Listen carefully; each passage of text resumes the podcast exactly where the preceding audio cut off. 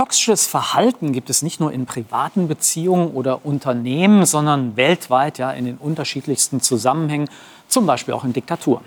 Rund 103 Millionen Menschen sind derzeit auf der Flucht vor Krieg, Konflikten und Verfolgung. Das sind 15 Prozent mehr als im Jahr zuvor. Schönen guten Abend, meine Damen und Herren, bei Skobel. Traumata, Wunden der Seele heißt unsere Sendung heute, zu der ich Sie herzlich begrüße.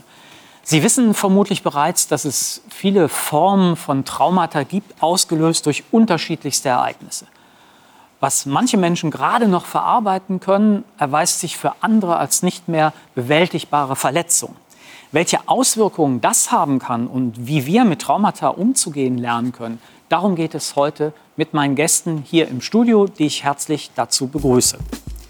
Iris Tatjana Kolassa beschäftigt sich als Leiterin der psychotherapeutischen Hochschulambulanz in Ulm mit den biologischen und molekularen Grundlagen von Stress und Traumata.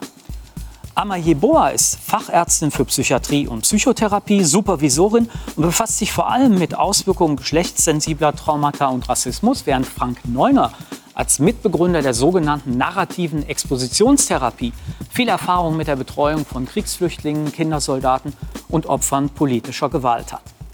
Und so unterschiedlich all diese Menschen und ihre Traumata sind, sie alle kämpfen darum, ihre traumatischen Erlebnisse zu bewältigen. Beginnen wir daher mit der ganz einfachen Frage, was ein Trauma überhaupt ist.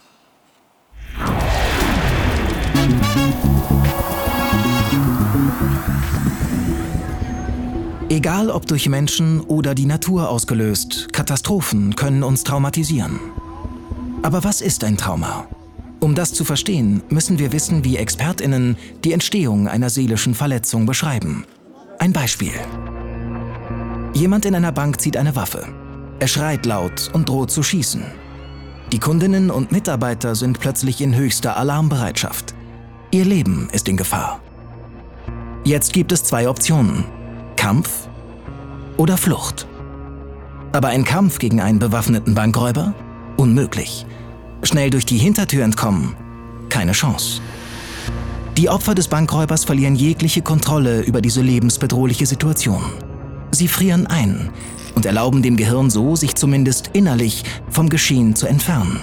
Fachleute sprechen von Dissoziation. Jetzt erleben Betroffene das Ereignis unausweichlich als Trauma. Was passiert dabei in unserem Gehirn? Normalerweise werden Erinnerungen vor allem im Hippocampus verarbeitet. Dort können sie sortiert und ins biografische Gedächtnis integriert werden. Fachleute sprechen vom Cool System. Etwas träge, aber sehr gründlich. Parallel dazu arbeitet die Amygdala. Sie spielt eine wichtige Rolle bei der Bewertung von Situationen sowie der Analyse möglicher Gefahren. Bei extremen Stress wird hier Alarm geschlagen. Jetzt übernimmt das Hot System allein das Steuer. Das Cool System schaltet hingegen ab. Betroffene können das Erlebte so nicht mehr im biografischen Gedächtnis verarbeiten. Das Geschehen entfernt sich, nur Fragmente gelangen ins Bewusstsein. Ist das Ereignis vorbei, sind die Reaktionen der Betroffenen sehr unterschiedlich. Manche sind stark angespannt oder entwickeln körperliche Reaktionen. Sie zittern, haben Gedächtnislücken. Fragmente der Erinnerung an das Trauma drängen sich immer wieder ins Bewusstsein, so als passiere es erneut. Anderen geht es nach einem Trauma gut. Sie haben kaum Beschwerden. Für Expertinnen ist ein Trauma deshalb keine Erkrankung. Es ist eine Wunde. Sie kann von selbst verheilen oder Behandlung erfordern. Deshalb brauchen nicht alle Menschen mit Ausnahmeerfahrungen unbedingt professionelle Hilfe. Auch ein Trauma ist zunächst eine normale Reaktion auf ein existenzgefährdendes Ereignis. Erst wenn Betroffene einige Zeit nach dem Trauma immer noch stark beeinträchtigt sind, können Fachleute eine psychische Erkrankung diagnostizieren. Und nicht selten lautet die Diagnose dann PTBS, eine posttraumatische Belastungsstörung.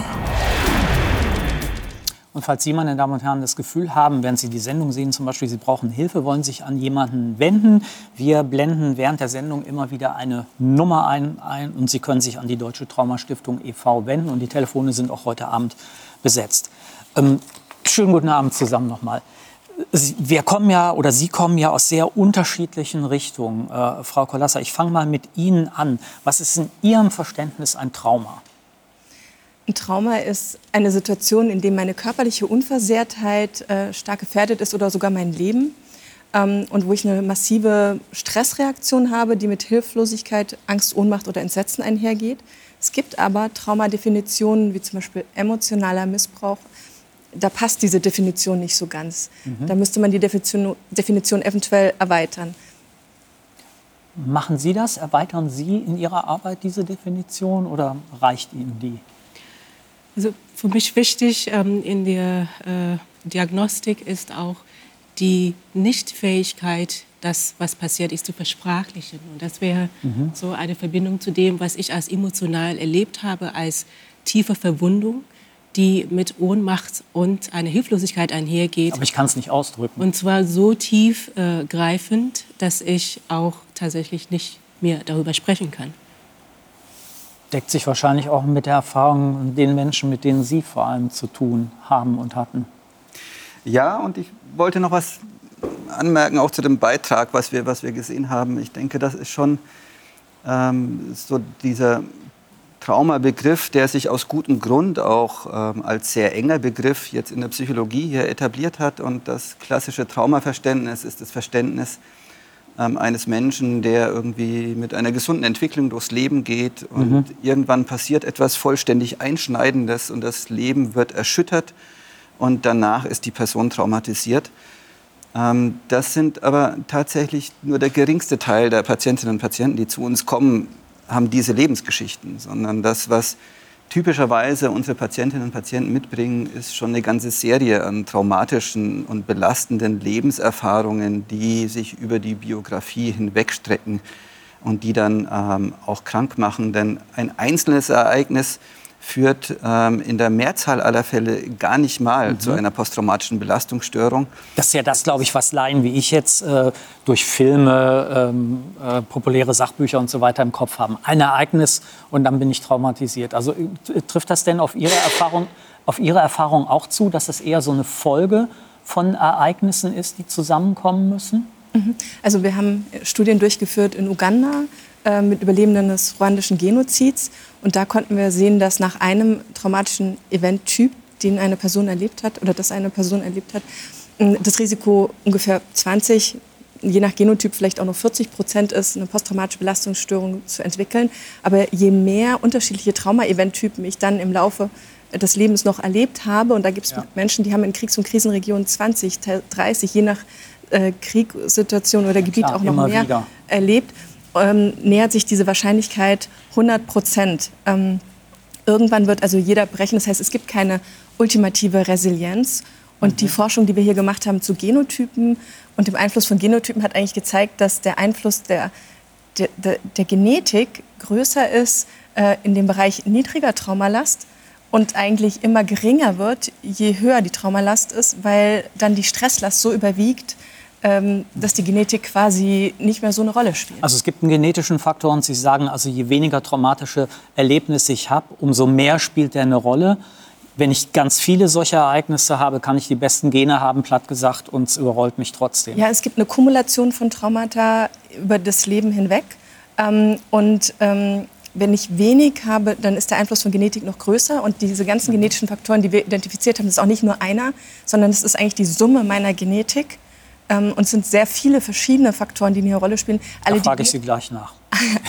okay. ja, es ist, das zeigt ja das, was ähm, äh, Sie beiden gesagt haben, zeigt ja auch die Komplexität auch ähm, äh, in Bezug auf einerseits die Traumawahrnehmung und Diagnostik und andererseits auch die Verarbeitung im Laufe mhm. ähm, äh, des Lebens. Wir sehen hier, ähm, wie schon erwähnt, eine biografische ähm, äh, Kumulation von bestimmten Ereignissen, die die Person als traumatisch durchaus erleben kann, aber nicht unbedingt auch symptomatisch ähm, mhm. äh, äh, vorzeigt. Und dann haben wir bestimmte Ereignisse, die offensichtlich als ähm, Triggerereignisse ähm, jetzt ähm, ähm äh, äh, eine Funktion haben, so dass wir hier mit ähm, einer Reaktivität zu tun haben, die uns teilweise sogar vorgaukeln, als wäre das ja. dieses eine Ereignis. Aber es ist tatsächlich, da stimme ich Ihnen zu, äh, teilweise ähm, ich habe das zumindest noch nie erlebt, dass es nur ein Ereignis war, ähm, äh, das so eine Symptomatik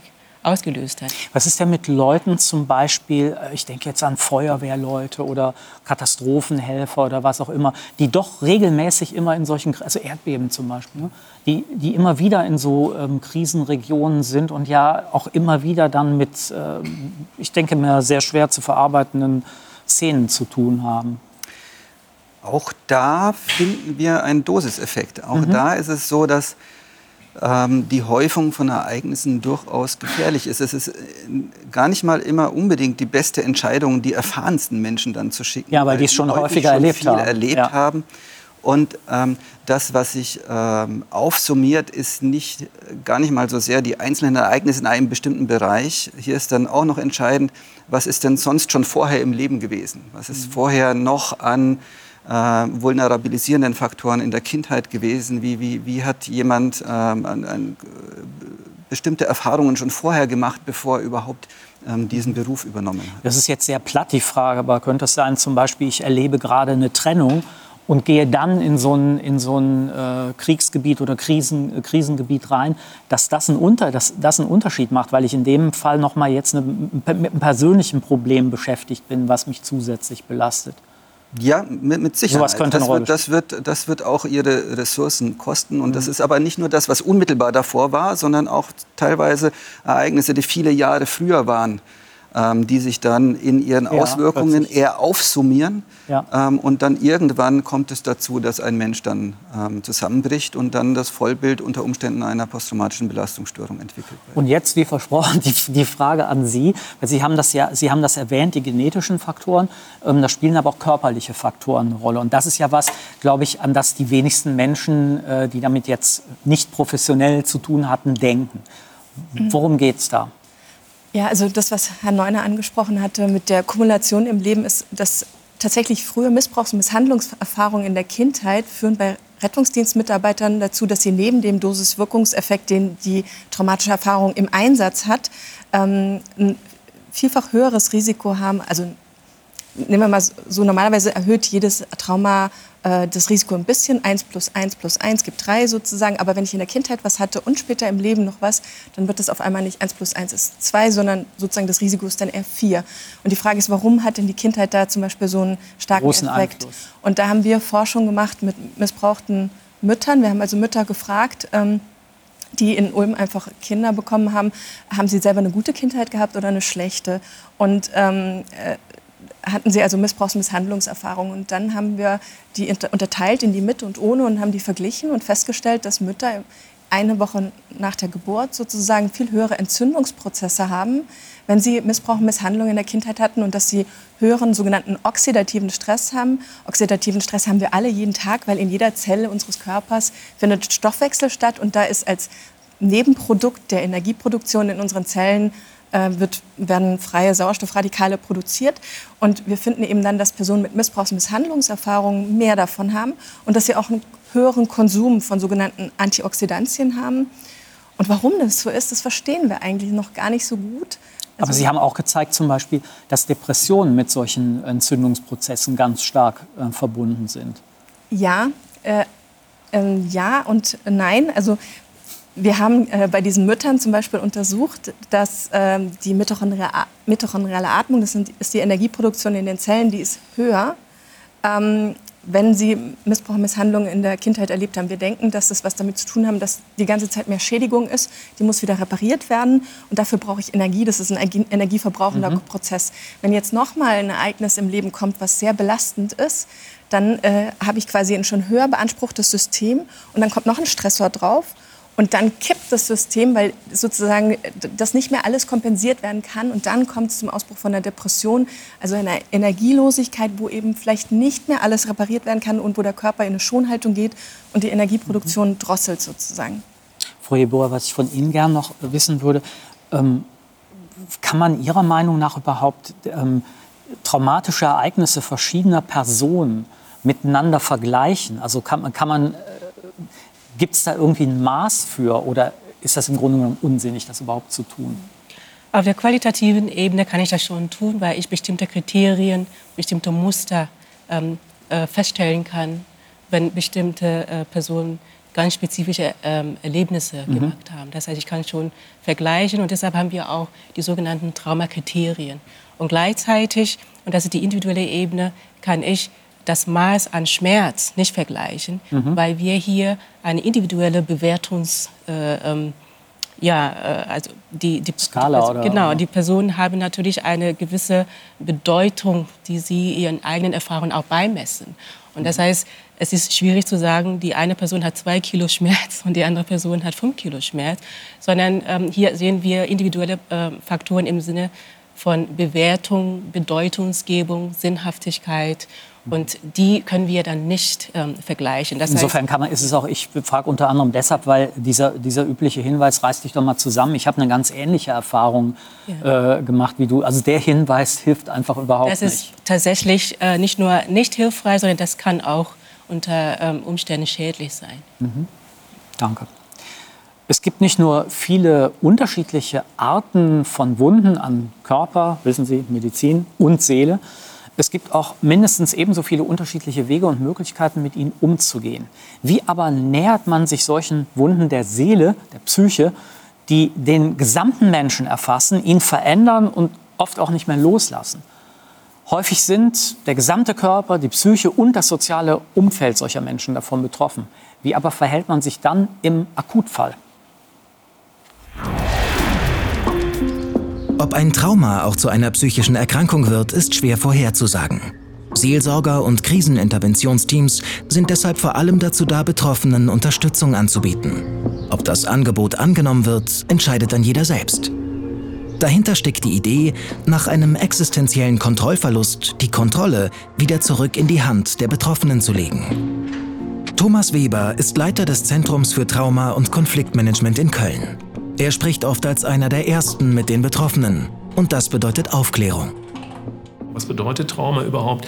Eigentlich auch die Entpathologisierung, dass das, egal wie der Mensch reagiert, ob es ihm schlecht geht oder ob es ihm gut ist, dass das vollkommen in Ordnung ist, ähm, dass das mit Krankheit nichts zu tun ist und dann gleichzeitig geguckt wird, welche Ressourcen bringt die Person mit. Ne? Das heißt, dass er mit dieser Erfahrung sozusagen dann auch irgendwie lernt zu leben. Laut aktuellen Diagnosekriterien kann man frühestens vier Wochen nach einem Trauma auch eine psychische Erkrankung feststellen. Oft sind die Zeiträume bis zur Diagnose aber deutlich länger. Trauma ist aber nicht nur für die direkt Betroffenen ein Risiko. Trauma kann, so paradox es klingt, ansteckend sein. Besonders gefährdet sind Berufsgruppen, die oft mit Traumatisierten Kontakt haben. Aber auch Angehörige und Freunde können sekundär traumatisiert werden, wie es in der Fachsprache heißt. Das heißt, jemand, der gerade diese Fassungslosigkeit erlebt hat, wird mein Körper eigentlich als Gegenüber daran erinnert, dass das, was der anderen Person ist, mir auch jederzeit hätte passieren können. Das ist diese Ansteckungsgefahr. Das heißt, deswegen ist der Umgang mit akut Betroffenen für viele auch äh, ähm, so, so angsterregend, beziehungsweise ähm, auch mit so einer gewissen körperlichen Nervosität oder auch psychischen Nervosität verbunden. Na, weil ich werde in dem Moment daran erinnert, dass das, was den anderen passiert, mir jederzeit jederzeit hätte auch passieren können. Angehörige und Freunde müssen also auch an sich selbst denken, wenn sie Traumatisierten helfen wollen. Im Umgang mit ihnen ist vor allem eins wichtig. Jeder Mensch wird im Umgang mit gerade akut Betroffenen Fehler machen, weil wir Menschen sind, weil wir eben nicht Superwoman oder Superman sind. Das heißt, um dem Menschen auf Augenhöhe zu begegnen, ist es wichtig, authentisch zu sein. Das heißt, äh, in der Situation A, meine eigene Erregung in den Griff zu bekommen, B, vor allen Dingen keine Ratschläge oder Mitleid äußern und vor allen Dingen die betroffene Person nicht überbetreuen. Das führt eher zu meiner eigenen Beruhigung, hilft aber dem Opfer überhaupt nicht. Wenn Traumatisierte Unterstützung brauchen, beginnt oft eine Odyssee. In Deutschland sind die Ansprüche auf eine Behandlung klar geregelt und die Kosten werden von den Krankenkassen übernommen. Laut Bundespsychotherapeutenkammer warten Betroffene im Schnitt aber drei bis neun Monate auf den Beginn einer Behandlung. In einigen Fällen deutlich länger. Die Therapien haben vielfältige Ansätze. Wenn Betroffene ein Unterstützungsangebot gefunden haben, geht es meist darum, sich erneut mit dem traumatischen Ereignis zu beschäftigen. Denn das Erlebte wartet immer noch darauf, verarbeitet und in die persönliche Biografie integriert zu werden. Expertinnen sprechen von traumafokussierten Psychotherapien. Traumatherapie bedeutet nicht immer automatisch, dass das Trauma durchgearbeitet werden muss. Ne? Bei vielen, gerade wenn es noch im akuten Bereich ist, reichen Phasen der Psychoedukation und der Stabilisierung durchaus auch bei vielen aus. Wenn das Trauma allerdings durchgearbeitet werden muss, das heißt, dass das Trauma so eingekapselt ist, dass es eben zu diesen äh, Funktionsbeeinträchtigungen oder zu diesem subjektiven Leiden des Betroffenen führt, bedeutet das, dass dann sozusagen nochmal in die traumatische Situation äh, ein, eingegangen wird oder reingegangen wird, um es sozusagen dann mehr oder weniger aufzulösen. Eine hilfreiche Therapieform ist der Ansatz der EMDR, zu Deutsch Augenbewegungsdesensibilisierung und Wiederverarbeitung. Während des Therapiegesprächs bewegen Therapeutinnen rasch einen Finger hin und her. Patientinnen sollen diesen Bewegungen mit ihren Augen folgen. Das ähnelt der körperlichen Reaktion, die zum Beispiel im Schlaf während des Träumens auftritt. Die Augen bewegen sich schnell hin und her.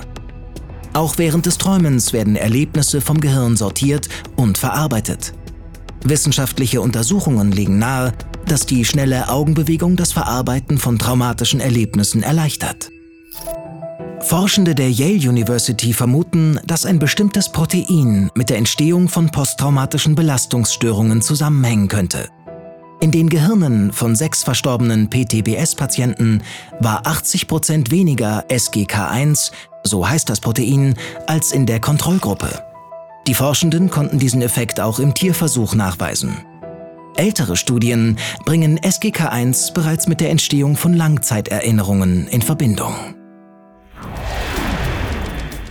Bevor wir in die Therapieform einsteigen, noch mal ganz kurz, wie ist denn eigentlich die Diagnose? Damit fängt ja, fängt ja alles an. Was muss ich da alles erheben, um wirklich ein gutes Bild zu haben? Die äh, berühmteste Diagnostik ähm, ist äh, die PTBS, die wir gesehen haben, auch im Film. Das ist äh, allerdings nicht die häufigste. Am häufigsten haben wir mit komplexen Traumafolgestörungen zu tun. Das heißt, die Menschen kommen mit Krankheitsbildern wie schwere Depression, Angststörungen, Zwangsstörungen bis zu Wahn, dissoziative Zustände. Das heißt, ähm, um die Traumadiagnostik zu vervollständigen, habe ich eine ähm, Zeitphase, wo ich die Person einfach begleite. Mhm. Zusätzlich dazu ist es sehr, sehr wichtig, auch die körperliche Ebene mit zu untersuchen, Herzerkrankungen ähm, auszuschließen, Gehirnerkrankungen auszuschließen, ist ganz, ganz wichtig. Das heißt, ich brauche bildgebende Verfahren, um bestimmte Tumore nicht zu übersehen. Ich brauche auch gerade bei der Erstdiagnostik, wenn die ähm, äh, Symptomatik sehr schwerwiegend sind, auch weitgehend ähm, Laboruntersuchungen, um zu gucken, sind Schilddrüsenfunktionen ähm, da ähm, äh, beeinträchtigt? Ja. Gibt es äh, Blutbildveränderungen, die darauf hinweisen, dass die Menschen zum Beispiel ähm, Mangelernährung haben? Also Eisenmangelanämien ähm, äh, sind da sehr häufig. Und auch manchmal ist es erforderlich, zum Beispiel eine Hirnwasseruntersuchung durchzuführen, um auszuschließen, dass zum Beispiel virale Erkrankungen des Gehirns dahinter stecken. Weil die ähnliche Symptome machen können genau. wie eine Depression zum Beispiel. Genau. Okay. Das spricht ja sehr in, in Ihre Richtung, weil Sie ja gesagt haben, ähm, es gibt eine körperliche Komponente, die ähm, tendenziell eher außer Acht gelassen wird bei solchen psychischen Erkrankungen. Ja, wir wissen, dass es latente Entzündungsprozesse gibt, die sind nicht stark erhöht, aber so leicht die ganze Zeit und äh, fordern den Körper in vielerlei Hinsicht. Zudem weiß man immer mehr, dass das Mikrobiom häufig verändert ist. Das Mikrobiom reguliert auch unsere Entzündungsprozesse. Das heißt, man kann auch überlegen, mit Prä- und Probiotika zum Beispiel Mikrobiom zu verbessern. Man kann auch daran denken, dass der Darm Mikronährstoffe aufnehmen muss und äh, dass er in suboptimalen Zuständen vielleicht nicht so viel aufnimmt oder dass ich einfach einen höheren Bedarf habe. Mhm. Und dann gibt es eine Reihe von Mikronährstoffen, wo ich einfach abklären müsste, ist dann Mangel da, zum Beispiel Eisen, B-Vitamine, ähm, Magnesium, und anderes. Wir wissen ja äh, zum Beispiel aus der, aus der Medizin, bestimmte Viren können bestimmte äh, Krebserkrankungen machen, Papillomviren äh, beispielsweise. Ähm, kennen Sie denn ähnliche Fälle, wo man sagen kann, da kommt jemand, der offensichtlich sowas, also von der Symptomatik her, wie eine posttraumatische Belastungsstörung hat, aber der Auslöser ist eine Viruserkrankung? Also bei posttraumatischer Belastungsstörung halte ich es für unwahrscheinlich, bei Traumafolgestörungen eher. Eher. Also Traumafolgestörung ist ja, ich habe ein Trauma und dann entwickle ich, äh, wie sie gesagt hatte, eben auch äh, dissoziative Störungen, Angststörungen, Depression. Und da ähm, kann es sein, dass äh, ein, ein Virusinfekt auch tatsächlich das begünstigt. Äh, zum Beispiel wissen wir, dass Coronaviren äh, jetzt nach der Corona-Pandemie zu einem Mehrauftreten von Angst, Depressionen geführt haben oder auch äh, äh psychotischen Symptomen. Das ist bekannt auch von Influenza, Hepatitis, HIV. Also alle viralen Infekte erhöhen erstmal das Risiko auch für eine psychische Erkrankung, weil die Entzündung im Körper dadurch höher ist. Und in dem Fall speziell, also was Corona angeht, auch Gehirnzellen angreifen können, also Astrozyten zum Beispiel. Ähm, ja, also zum, man weiß jetzt, dass das Coronavirus wahrscheinlich Zellen schädigt und die dann vielleicht eher absterben. Äh, sozusagen, mhm. manche können sich erneuern, da ist das kein Problem. Bei anderen, die können sich nicht so leicht erneuern und dann habe ich dann eine Schädigung äh, dieses Organs potenziell. Also wichtig ist ähm, festzuhalten, es braucht sozusagen eine rundum medizinische ähm, Diagnostik, die nicht nur die klassischen psychischen Faktoren, sondern eben auch physische Faktoren äh, analysiert. Das alles können Sie da, wo Sie unterwegs waren, ja nicht in diesem Umfang machen. Ähm, ich würde Sie gerne nach der narrativen Expositionstherapie fragen. Das ist die Therapieform, die Sie zusammen mit anderen entwickelt haben, die wir im Film jetzt nicht gesehen haben. Ja, die habe ich zusammen mit äh, Maggie Schauer und Thomas Elbert entwickelt. Und ähm, wie hier im Beitrag richtig gesagt wurde, es, es, gibt so ein Verfahren der Wahl oder eine Gruppe, eine Familie von Therapieverfahren, die nennen sich die traumafokussierten Therapieverfahren, ähm, die angewendet werden in der Psychotherapie, um posttraumatische Belastungsstörungen zu behandeln. Posttraumatische Belastungsstörung ist ganz gut behandelt und wir haben das Handwerkszeug und wir haben uns überlegt, ähm, wie können wir jetzt diese, diese Grundüberlegung, diese Grundmethode ähm, übertragen auf ähm, andere Kontexte, in denen wir nicht 5%, 10%, sondern 30, 40, 50% posttraumatische Belastungsstörung haben. Und nicht so viele Therapeutinnen und, und Therapeuten. Keine, häufig keine einzige Therapeutin ja. oder keinen einzigen Therapeuten. Ähm, etwa in, in, Flüchtlingslagern in Afrika, in denen wir gearbeitet haben. In Sri Lanka haben wir gearbeitet beispielsweise. Und wir haben ähm, versucht, ein sehr, sehr pragmatisches Verfahren zu entwickeln, das sich narrative Expositionstherapie nennt. Ähm, der Unterschied zu anderen traumafokussierten Verfahren ist, ähm, dass wir uns nicht auf ein einzelnes Indextrauma festlegen, sondern mhm. ähm, wir haben das am Anfang versucht und haben Patientinnen und Patienten gefragt, unter allen Ereignissen, die sie erlebt haben, was ist jetzt das Schlimmste, was sollen wir bearbeiten. Überlebende von Kriegen, Flüchtlinge beispielsweise, die können das zum Teil gar nicht, weil es eine ganze Serie von Ereignissen sind. Und deswegen haben wir uns dazu entschieden, nicht ein Ereignis, sondern die gesamte Autobiografie zu dokumentieren, was uns dabei hilft, die einzelnen Erfahrungen einzubetten in die Lebensgeschichte. Also wir machen das tatsächlich so, dass unsere Therapeutinnen und Therapeuten die Lebensgeschichte der einzelnen Patientinnen von Geburt bis heute dokumentieren, schriftlich niederhalten mit einem Schwerpunkt auf der Aufarbeitung und der Verbalisierung der traumatischen Erlebnisse im Kontext der Lebensgeschichte.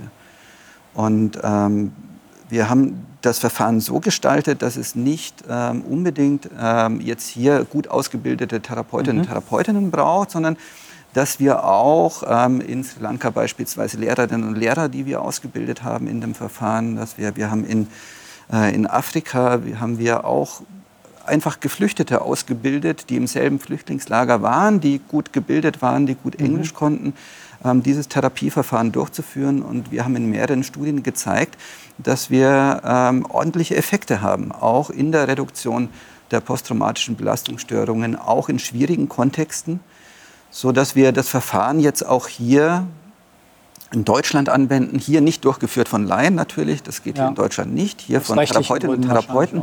Aber diese Idee der Anwaltschaft für die äh, Überlebenden, für die Opfer, den Opfern eine Stimme zu geben, die, äh, eine Wertschätzung für die Biografie, das schriftlich niederzuhalten. Ähm, die Patientinnen und Patienten bekommen ihre Lebensgeschichte am Ende der Therapie auch mit nach Hause beispielsweise. Mhm. Richtig kleines Büchlein, was sie mitbekommen das erachten wir sehr wertvoll auch in der Behandlung von Patientinnen und Patienten, die wir hier in Deutschland mit Posttraumatischer Das heißt, das geht zum Beispiel auch über eine Online-Beratung, also wenn man an den Iran denkt. Ja, es, also wir waren jetzt durch die Corona Krise auch dazu gezwungen, das auch über, man sagt, Telemedizin, ja, Telemedizin. zu machen. Telemedizin ist so ein bisschen altbackenes Wort. Es ja, ja. geht nicht über Telefon, sondern das geht auch über äh, ein, ein, eine sichere Videokommunikation letztendlich. Und wir haben festgestellt, dass man Traumatherapie, auch narrative Expositionstherapie, auch über ähm, Videokommunikation machen kann. Das ist nicht Skype, weil das nicht sicher genug ist, aber es sind ähnliche äh, Verfahren, mit denen man das machen kann, sodass es uns auch möglich ist, beispielsweise hier von Deutschland aus, Patientinnen und Patienten im Irak, in der Ukraine beispielsweise zu behandeln und auch Supervision anzubieten. Das gibt uns im internationalen Kontext auch ganz andere Möglichkeiten. Wenn Ihre ähm, Arbeit ja Supervision face-to-face -face ist, ne? denke ich, Einzel Einzelgespräch und Gruppen mit Therapeutinnen und Therapeuten, die Sie ausbilden. Ähm, in den letzten zwei Jahren habe ich mindestens zu 95, vielleicht sogar 98 Prozent tatsächlich digital gearbeitet. Ähm, der Hintergrund dafür ist die ähm, Entscheidung von Menschen, die sonst keinen Zugang hätten, mhm. äh, dass sie daran teilhaben können. Zum Beispiel Menschen mit Erziehungsaufgaben, Menschen, die ein paar Symptome einer Erkältung haben, die sonst abgesagt hätten. Menschen, ähm, die vielleicht nicht reisen wollen mit der Deutschen Bahn, weil das ein bisschen schwierig sein kann mit der Deutschen Bahn. Ähm, das heißt, all diese Menschen, die deutschlandweit, aber auch darüber hinaus ähm, sonst nicht daran teilgenommen hätten, nehmen aktiv daran teil. Und das ist ein enormer Vorteil äh, für Therapeutinnen in der Ausbildung, einfach auch Supervision in Anspruch zu nehmen und Fort- und Weiterbildungsangebote auch aktiv äh, in Anspruch zu nehmen. Gibt es da schon irgendeine Form von, von Bewertung, dass man sagen kann, ja, das ist tatsächlich so gut wie das, was wir hatten oder vielleicht sogar besser? Für mich persönlich, das ist jetzt meine ähm, mhm. Erfahrung der letzten zwei Jahre, finde ich das äh, tatsächlich wertvoller, also aus den genannten Gründen, aber auch gerade in der Arbeit mit Therapeutinnen äh, gibt es immer wieder Selbsterfahrungsaspekte und äh, meine Erfahrung ist, dass äh, zumindest von Feedback auch von den ähm, äh, Kolleginnen, dass sie in einer sicheren Umgebung viel mehr sich öffnen können, weil sie davon ausgehen können, dass wenn die Kamera aus ist, wenn die Sitzung vorbei ist, dass sie an einem sicheren Ort sind und nicht erstmal mit Auto fahren müssen, mhm. dass sie mhm. nicht erstmal mhm. äh, nicht mit der Bahn fahren müssen. Das heißt, sie können viel mehr ihre Selbsterfahrungsanteile auch einbringen und das ist von enormer Vorteil mhm. ähm, im Rahmen der Weiterbildung. In Ulm arbeiten Sie ja ähm, sehr interdisziplinär. Ja, man muss sagen, noch in der Forschung eher, denn in der Behandlung sozusagen. Wir haben eine transdisziplinäre Traumaforschung, äh, wo wirklich Mediziner, und zwar Unfallchirurgen bis äh, hin zu Psychiatern und Psychotherapeuten, äh, Biologen äh, zusammenarbeiten, weil wir immer mehr merken, dass man von physischem Trauma lernen kann. Also das psychische Trauma kann vom physischen Trauma lernen, also Unfallopfer und die Heilungsprozesse, die mit diesen Wundheilungsprozessen, Knochenbrüchen assoziiert sind. Davon können wir viel lernen, dann auch, was bei psychischem Trauma äh, passiert, weil es ähnlich ist. Und ähm, wir haben tatsächlich einen ganzheitlichen Ansatz auch in der Behandlung und wollen jetzt auch im Rahmen äh, der Ausbauphase, weil das Direktstudium Psychotherapie in Deutschland weiter eingeführt wird, ähm, eine Ambulanz äh, gründen, wo wir eine ganzheitliche Behandlung ähm, auch äh, körperliche und psychische mhm. Ebene mit sogenannter mitochondrialer Psychobiologie auch aufbauen. Ich nehme an, Sie machen das ja unter anderem auch deshalb, weil Sie die Einsicht haben, ähm, dass wir sozusagen das Spektrum von traumatischen äh, Erkrankungen erweitern müssen und entsprechend auch die Therapieformen erweitern müssen. Ähm, also das, Traumata haben viele verschiedene Störungen zur Folge. Da, da, haben Sie recht. Also es gibt die klassische posttraumatische Belastungsstörung, die akute Belastungsstörung, dissoziative Störung und eben Depression. Wir haben einen Schwerpunkt auf Missbrauch, Misshandlung in der Kindheit und die Folgen und wie man die äh, therapiert und auch Depressionen. Und äh, sind dabei, eben die körperliche Ebene auch mehr noch mal mit einzubeziehen, zum Beispiel äh, indem man Ernährung optimiert, körperliche Aktivität, äh, Freizeitgestaltung.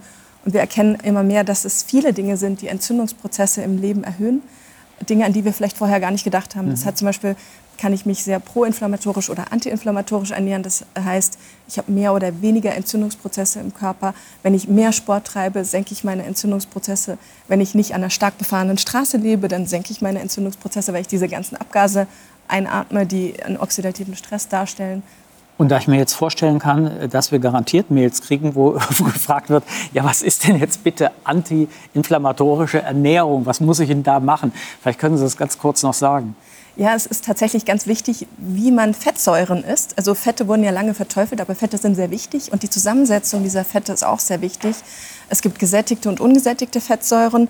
Die ungesättigten sind besser, weil sie antioxidativ sind, aber da kommt es dann auch noch mal drauf an, sind das Omega-3 oder Omega-6-Fettsäuren? Ich brauche beide. Genau, Sie brauchen unbedingt beide. Man sollte nicht zu viel haben, weder das eine noch das andere. Beides ist nicht gut. Wie immer ist die Balance im Leben entscheidend. Aber wir ernähren uns häufig äh, sehr äh, Omega-6-Fettsäure halt lastig. Also das heißt mit Fleisch zum Beispiel, mit der Arachidonsäure, die da drin ist, die wird äh, zu proentzündlichen Mediatoren umgewandelt. Und ich brauche dann also die das, Entzündung stärken, Genau. statt sie abzubauen. Genau. Und ähm, ich brauche auch die ähm, Fettsäuren, die helfen, die Entzündungsprozesse wieder abzubauen. Und das sind die Omega-3-Fettsäuren, insbesondere die langkettigen, die eigentlich nur in Fisch sind oder in Fischöl oder Algenöl. Ähm, da gibt es spezielle Algen, die in Tanks gezüchtet werden, die ersetzen quasi die, diese sogenannte EPA und DHA, äh, das heißt Eicosapentae. Ähm, ich kriege den Namen jetzt, glaube ich, nicht zusammen, aber egal, also EPA und DHA. Und äh, sozusagen, die, die kann ich in Tanks züchten und dann zu mir nehmen und das hat den gleichen Effekt wie das Fischöl, weil die Fische haben das auch, weil die es aus den Algen bekommen, sozusagen, diese Fettsäuren. Und das hilft, Entzündungsprozesse abzubauen. Und viele haben da einen Mangel.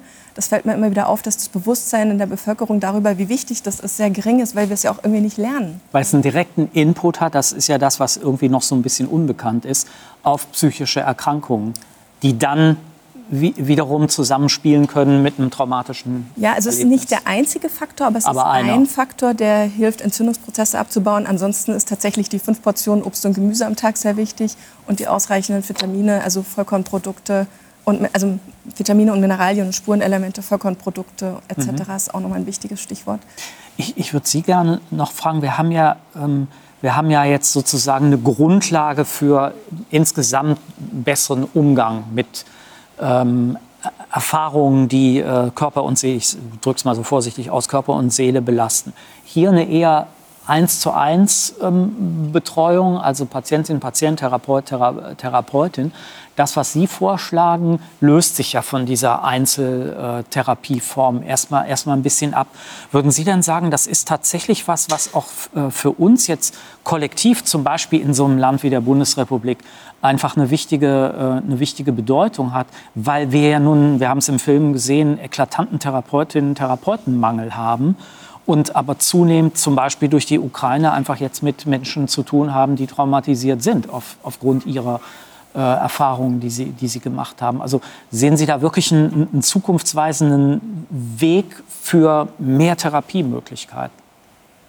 Ja, es ist in, in, in Afrika einfacher als in Deutschland. Manches ist da einfacher. In Deutschland ähm, sind wir vielleicht auch aus gutem Grund sehr reglementiert, was die Heilkunst angeht. Also jemand mit einer psychischen Störung hier in Deutschland darf nur von jemandem mit Approbation behandelt werden. Eine Psychotherapeutin und oder eine Ärztin mit, mit, äh, mit Approbation. Mhm. Also das löst unser Problem ist, jetzt Das nicht dann. löst nicht unmittelbar Ja. un, unser Problem.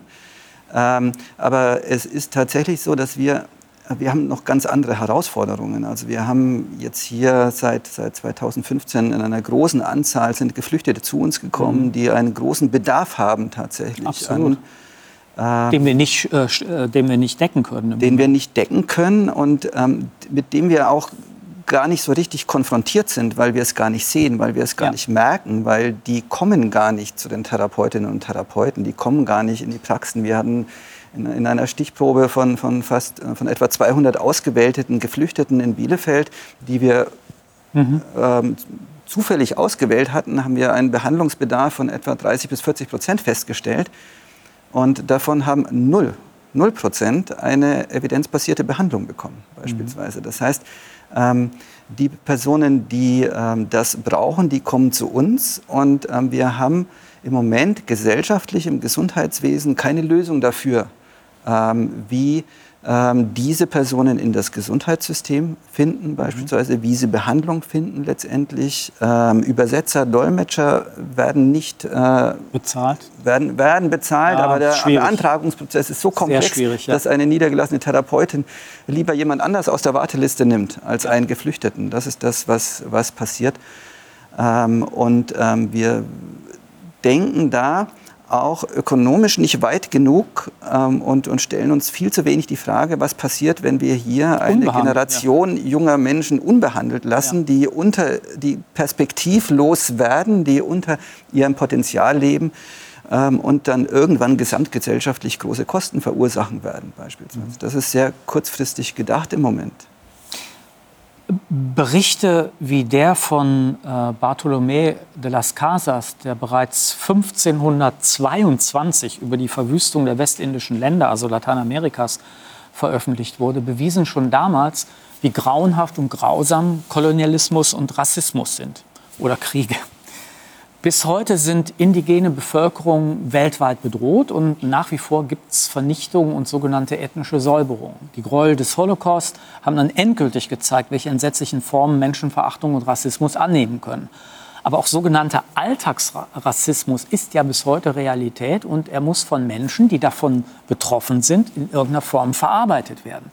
Und dabei können nicht nur Kriege, sondern auch Ausgrenzungen stark traumatisierende Wirkungen haben. Denn Menschen, die mit Rassismus und Diskriminierung leben müssen, sind stärker gefährdet.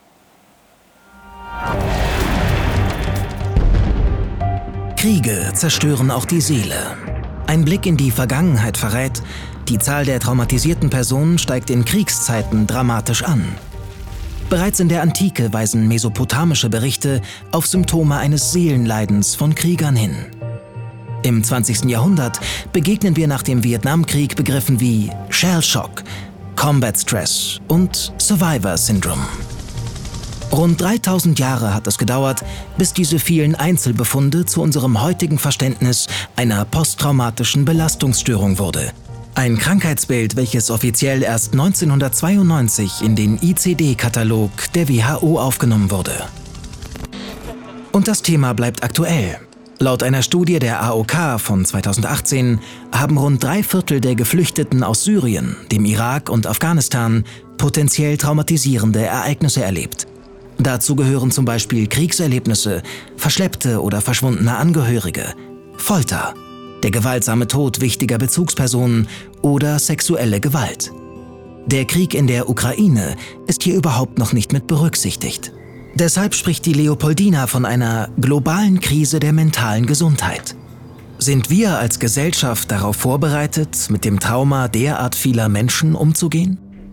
Geflüchtete erhalten oft nicht die Behandlung, die sie brauchen, sagen Fachleute. Das Asylbewerberleistungsgesetz sieht vor, dass Opfer von Gewalt und Folter besonders schutzbedürftig sind. In der Praxis aber ist das, im Nachhinein, schwer nachweisbar. Betroffenen bleiben nur die psychosozialen Zentren für Flüchtlinge und Folteropfer. Diese Zentren sind auf die Arbeit mit Geflüchteten spezialisiert, aber völlig überfüllt. Nach Angaben der Zentren deckt das Angebot weniger als 5% des Bedarfs ab.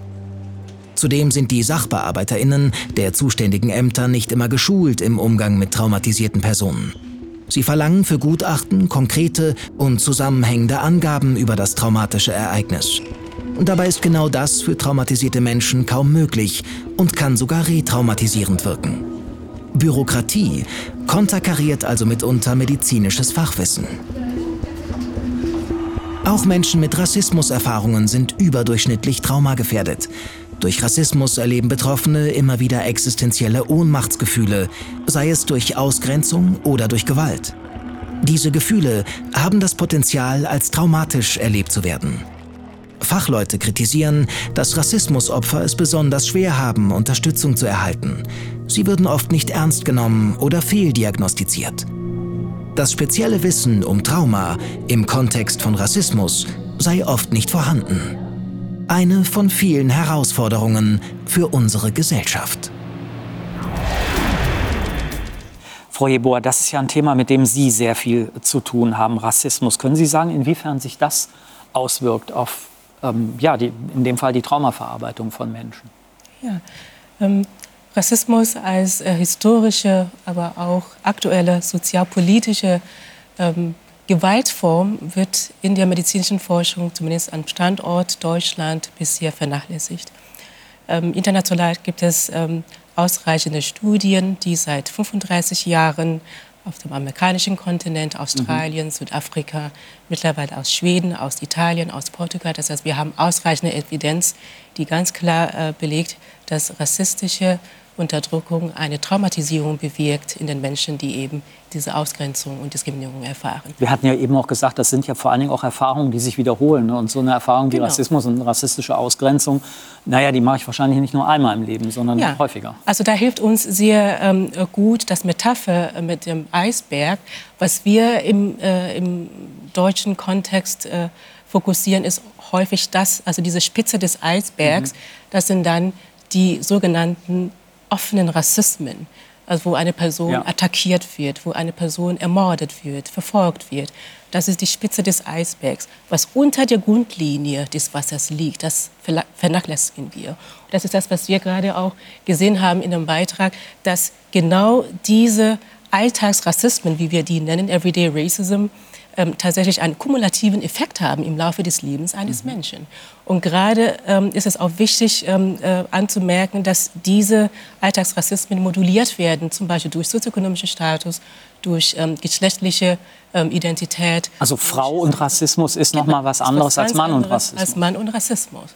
Und ähm, auch die spezifische Rassismusform äh, macht da einen Unterschied. Zum Beispiel gibt es Rassifizierungsformen, die sind sichtbar am Körper, zum Beispiel braune Haut. Dann gibt es Rassifizierungsformen, die sind nicht sichtbar am Körper.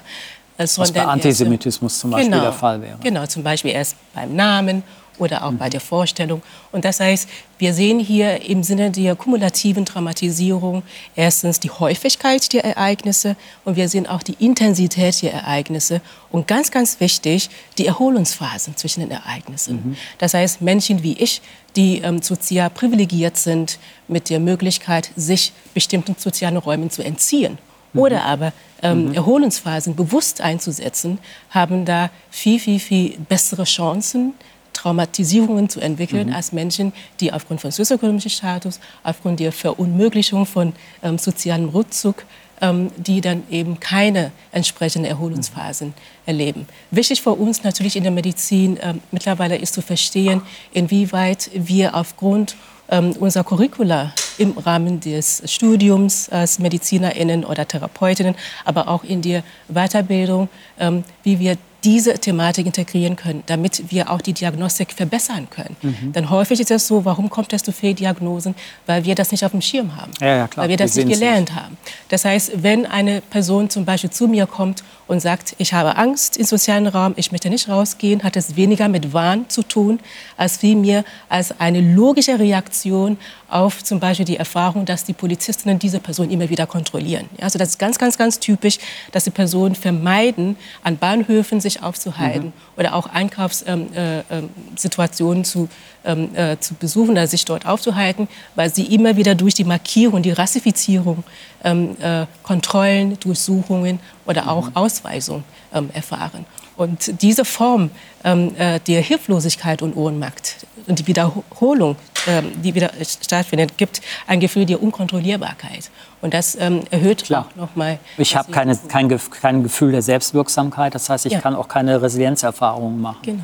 Womit wir eigentlich bei dem waren, was Sie die ganze Zeit äh, immer the thematisiert haben, dass wenn ich so eine Dauer, das ist ja dann eine Dauerstresssituation habe, ich unter Umständen ja auch körperliche Erkrankungen eher entwickle. Also nicht nur, nicht nur äh, psychische Symptome haben, habe, sondern tatsächlich auch äh, physische, körperliche Symptome. Ja, das ist tatsächlich etwas, was uns die Traumaforschung lehrt, weil je mehr Traumata jemand im Leben erlebt hat und die lassen sich gut quantifizieren im Vergleich zu der sonstigen Stressforschung, die viel schwieriger ist. Wie, wie kann ich Alltagsstress messen? Das ist sehr schwer.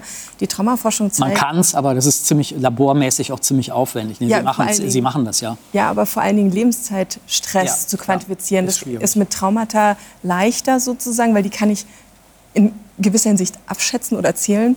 Mhm. Und äh, da sehen wir, je mehr ein Mensch traumatisiert ist, desto höher ist das Risiko auch für alle möglichen körperlichen Erkrankungen, Herz-Kreislauf-Erkrankungen, Krebserkrankungen, ähm, endokrine Immunerkrankungen, Autoimmunerkrankungen. Ähm, und es gibt da eine Reihe von, also zum Beispiel gibt es im Immunsystem Zellen, die sind sehr empfindlich gegenüber oxidativen Stress, die sogenannten regulatorischen T-Zellen und auch zytotoxische T-Zellen. Und da haben wir gezeigt, dass die unter traumatischer Stressbelastung deutlich reduziert sind. Ähm, das erhöht das Risiko für zum Beispiel Autoimmunerkrankungen. Ähm, aber wir konnten auch zeigen, eine erfolgreiche Psychotherapie kann das auch wieder rückgängig machen. Dann waren die wieder auf dem Niveau vor Therapie. Oder auch ähm, eine andere Studie, die wir gemacht haben, hat gezeigt, dass die DNA-Integrität, also unsere DNA muss die ganze Zeit repariert werden, weil sie die ganze Zeit geschädigt wird. Die DNA-Integrität ist bei Traumatisierten ähm, reduziert.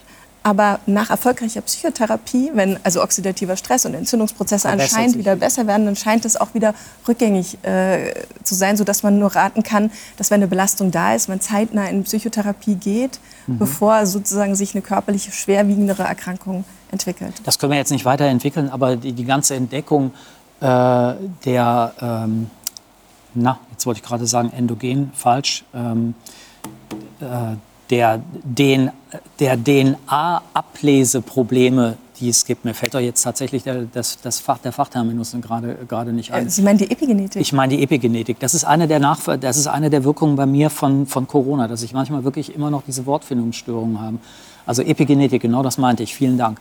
Die ist ja, das ist ja mit entdeckt worden im Zusammenhang mit psychischen äh, Erkrankungen, also Wirk Wirkungen von, von Kriegen. Also in, in ja, wir haben da auch eine Studie gemacht, eben wieder zum Beispiel mit den Müttern äh, und gezeigt, dass Mütter mit Missbrauch und Misshandlungserfahrung in drei Stressachsen assoziierten mhm. Genen wirklich eine andere Methylierung haben. Richtig. Und diese Gene regulieren Entzündungsprozesse. Also eigentlich finden wir immer in diesem Cortisol-System, das ist ein Stresshormon, eine Veränderung und in diesem Entzündungssystem. Und Cortisol ist ein Energiebereitstellungshormon, aber auch ein antientzündliches Hormon. Und, Entzündungsproze und unter Stress steigen Entzündungsprozesse Entspannung und Psychotherapie kann die anscheinend wieder senken. Und so dass in diesem Zusammenspiel, Reguli das reguliert auch ganz stark den Stoffwechsel. Ähm, und da sind wir bei den Mitochondrien. Also Cortisol reguliert zum Beispiel, wie die Mitochondrien Energie bereitstellen. Unter Stress müssen die erstmal mehr Energie bereitstellen, damit ich den Stress bewältigen kann. Und dann äh, auf Dauer ist das nur nicht gesund, wenn ich da die ganze Zeit viel mehr Energie bereitstellen ja. muss. Dann komme ich quasi mit dem System in eine Erschöpfung und das nennt man auch Burnout. Mein System ist auch gerade erschöpft. Ich weiß den Begriff schon wieder nicht. Also es ist schon wieder, ist schon wieder weg. Aber wahrscheinlich fällt es mir nach der Sendung ein. Aber vielleicht, ich wollte noch mal an das Eisbergbild an, an das anschließen, was Frau Jeboa gesagt hat, weil diese, diese Ausschlusserfahrungen, von denen Sie gesprochen haben, das sind ja nicht nur Belastungserfahrungen. Also diese Ungerechtigkeit besteht ja nicht nur in, in den, den kumulierenden Belastungen, ähm, die dann zur mhm. Krankheit werden ähm, sondern es gibt ja auch Ausschluss und Barrieren innerhalb des Behandlungssystems. Natürlich. Ich muss ein Konzept davon haben, was eine Therapie überhaupt macht, um zu Ihnen zu gehen weil sonst macht es genau, ja gar keinen Sinn ja für mich. Bei der das Schöne bei der posttraumatischen Belastungsstörung ist, dass wir eigentlich wissen, wie wir es zu behandeln haben. Es gibt sehr gut, man kann posttraumatische Belastungsstörung verglichen mit vielen anderen psychischen Störungen vergleichsweise gut behandeln, mit vergleichsweise guten Erfolgsquoten. Mhm. Wir können nicht alle heilen, aber wir haben Erfolgsquoten, die können sich sehen lassen. Die Behandlung der Wahl ist Psychotherapie, ähm, aber gerade ähm, es sind eben nicht alle Menschen gleich in den Voraussetzungen, überhaupt zur Psychotherapie zu gehen, selbst wenn es finanziert werden würde von der Krankenkasse. Ich muss erstmal überhaupt ein Konzept davon haben, was eine psychische Krankheit ist und dass ich darüber reden kann, dass ich darüber reden möchte. Ich muss die sprachlichen Voraussetzungen haben. Ähm, und auch auf Seiten der Therapeutinnen und Therapeuten gibt es dann Vorbehalte. Wir hatten eine Studie gemacht, in der wir Therapeutinnen gefragt haben über die, die Behandlungen ähm, von Geflüchteten versus von Deutschen. Und die, die, Geflüchteten wurden immer als komplizierter gesehen in der Behandlung und, und auf allen Ebenen äh, komplizierter eine Beziehung aufzubauen beispielsweise. Der Sprache, äh, andere Emotionalität, das, anderer Zugang zu Themen, diese, das spielt ja alles eine Rolle. Das sind äh, sehr viele Klischees einfach, das stimmt mhm. gar nicht. Also ich kann, also die, die Geflüchteten selbst sind keine homogene Gruppe. Mhm. Und ich kann mit einem Ingenieur aus Eritrea unter Umständen mehr Werte teilen, als ich mhm. mit meiner eigenen Großmutter geteilt habe beispielsweise. Und so gibt es kulturelle Klischees, die wir mit uns herumtragen im Gesundheitssystem, ähm, die auch dazu beitragen, dass, die, ähm, dass gerade Bevölkerungsgruppen, die einen größeren Bedarf haben, an Therapien untergehen letztlich dabei. schwierigeren Zugang ja. haben, auch eine Behandlung. Das, das ist ein sehr, sehr wichtiger Punkt, weil wir hier genau den Zusammenspiel sehen zwischen struktureller Ebene von Rassismus und individueller Ebene. sowie kulturelle Praktiken. Also da sehen wir hier in dem medizinischen Versorgungssystem alle Ebenen von Rassismus vertreten. Denn das, was Sie schildern zum Beispiel, sehe ich sehr häufig in der Supervision. Gerade die Therapeutinnen, ähm, die genau dieses Feedback geben, ich möchte nicht mit schwarzen Menschen arbeiten, ich möchte nicht mit jüdischen Menschen arbeiten, das ist komplizierter. Und wenn wir genau hinschauen, was genau daran ist kompliziert, es sind die strukturellen Gegebenheiten. Mhm. Es sind die Schwierigkeiten, die sie haben, eine therapeutische Beziehung zu diesen Menschen aufzubauen. Weil eben genau das, die Diagnostik erschwert ist, die Beantragung von Mitteln erschwert ist aber auch ganz, ganz einfache Dinge wie Zugang auch zu den Versorgungszentren. Das heißt, die Menschen sind häufig aufgrund von sozioökonomischer Deprivation in Umgebungen untergebracht, wo mhm. sie nicht sehr einfach zum Beispiel zu Therapiezentren kommen können. Also das heißt, wir sehen, wie Rassismus Schicht für Schicht auf unterschiedlichsten Ebenen ähm, ganz, ganz, ganz viele Strukturen geschaffen hat, so dass die Menschen systematisch, das sprechen wir von systematischer Rassismus, systematisch ausgrenzt. Und Wobei, so wie Sie es erzählen, ich nicht nur auch, also auch an Rassismus denke, aber auch zum Beispiel an Armut. Äh, ja, als, ein, ja. als ein Kriterium für Ausschluss. Ja. Ne? Und genau da, das meinte ich vorhin. Also der sozioökonomische Status kommt immer zusammen mit Rassismus. Und ähm, Rassismus macht eigentlich gar keinen Sinn, ohne sozioökonomische Ausbeutung. Ja, also das heißt, Rassismus wurde ja geschaffen. Das ist das Gesamtsystem. Genau, um eben die Menschen sozioökonomisch auszubeuten. Und deshalb kommt Rassismus niemals alleine. Sehen Sie eine Chance, ähm, dass wir uns da verbessern oder dass wir da, wie soll ich mal sagen, dass wir da einen Durchbruch erzielen? Weil ich meine, das wird ja tendenziell zunehmen. Das ist uns ja allen klar. Ja, Hoffnung hat man immer. ähm, äh, es ist, wir, wir wir müssen natürlich an pragmatischen Lösungen arbeiten, den, den Zugang zu erleichtern beispielsweise. Wir haben jetzt, ähm, wenn die ähm, Personen, die unsere Hilfe brauchen, nicht zu uns kommen, müssen wir zu den Leuten gehen beispielsweise. Wir hatten jetzt kürzlich in, in einer Erstaufnahmeeinrichtung von Geflüchteten ein großes Screening gemacht, ähm, wo wir einfach äh, mit einem sehr einfachen Verfahren Leute ausgebildet haben, einfach kurz mal für 30 Minuten mit jedem Einzelnen kurz zu reden ähm, in der Heimatsprache, in der Landessprache, sodass sie sich ausdrücken können, hatten einen kurzen Screening-Fragebogen mit dabei, äh, mit denen wir die Wahrscheinlichkeit einer posttraumatischen Belastungsstörung relativ schnell feststellen können. Und in diesen Gesprächen haben wir dann das haben wir sehr, sehr viele Krisen identifiziert beispielsweise, die sonst nicht aufgefallen wären. Zum Teil lebensbedrohliche Krisen, die unmittelbar behandlungsbedürftig gewesen wären, die eine Hospitalisierung erfordert hätten, bei einem, bei einem durchaus nennenswerten Anteil der Personen.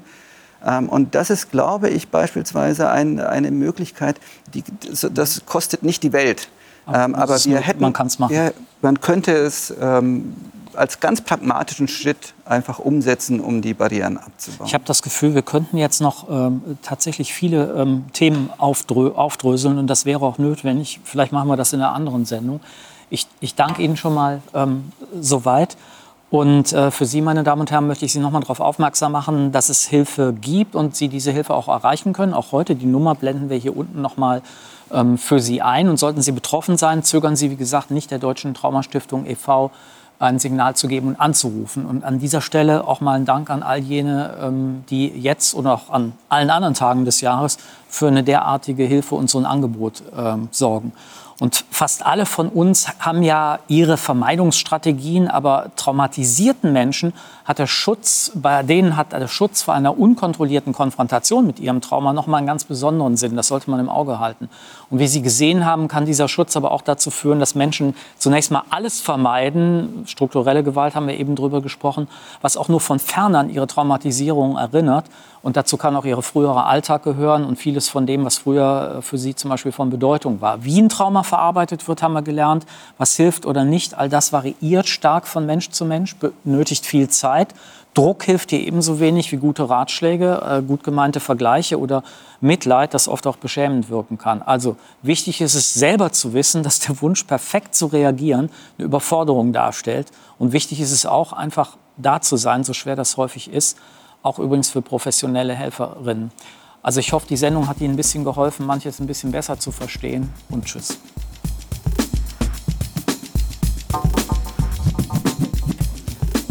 Ja, vielen Dank.